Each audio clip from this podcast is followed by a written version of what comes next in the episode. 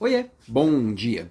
Na minha provocação de ontem, eu recebi uma provocação de uma pessoa e fiz a minha. E a partir disso fiz a minha provocação. E várias pessoas trouxeram algumas sugestões, e pode trazer sua sugestão aqui também, que a gente fala rápida e diretamente aqui, trazendo a vida real sobre o assunto. E aí ontem eu recebi algumas e escolhi uma para hoje, para falar hoje, que foi a Glaucia Ribeiro, que deixou para mim lá no LinkedIn assim. Tem uma cliente que assumiu sua primeira liderança e está em pânico. Ela treme, tem crise de choro e é um, algo bem comum, né? A primeira liderança assusta mesmo.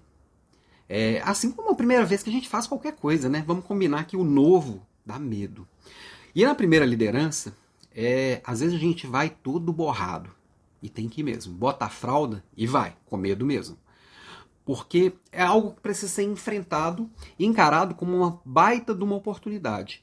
Falar que, ah, eu vou, vou me encarar quando eu tiver 100% pronto, a gente nunca está 100% pronto para os desafios que a vida traz para a gente.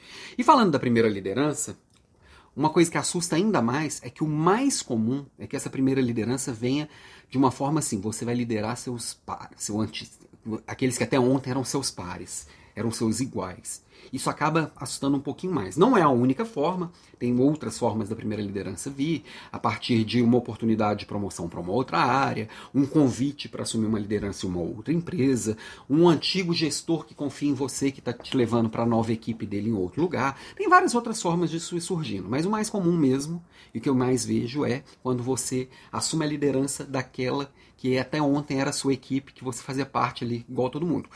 Você continua sendo igual a todo mundo. A diferença é que agora você é visto como alguém que está ali para resolver problemas mais complexos. Tá? E aí, primeira coisa, quem te alçou a essa posição de liderança, quem te contratou ou quem te promoveu, qual a expectativa que essa pessoa tem de você? Então, primeira coisa é estar tá próximo das pessoas. E a primeira proximidade é isso. O que, que essa pessoa viu em você? O que, que ela espera que você faça a partir de então? Pega estas coisas seus pontos fortes que te levaram a essa posição e o que a pessoa espera que você leve de diferente, o que, que a pessoa espera que você vai manter. É, pergunta sempre isso: o que, que você quer que eu faça diferente, o que, que você quer que eu mude, o que, que você quer que eu mantenha.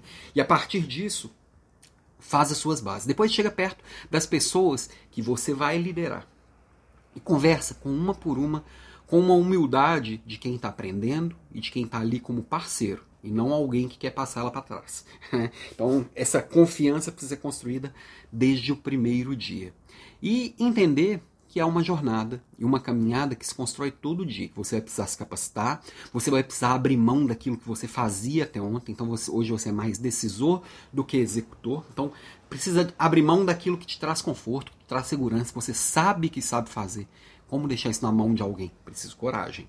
Então, com coragem, e uma busca de se desenvolver cada dia mais naquela posição, aprender algo novo todos os dias, com humildade. Você não precisa se provar, você já se provou. Já foi visto como alguém que pode estar na sua nova posição. E aí, a partir disso, você vai se tornando um líder cada dia melhor. Parece simples, mas em três minutos é o que dá para dizer aqui. Beijo para você, bom final de semana. Na segunda, tô aqui de volta.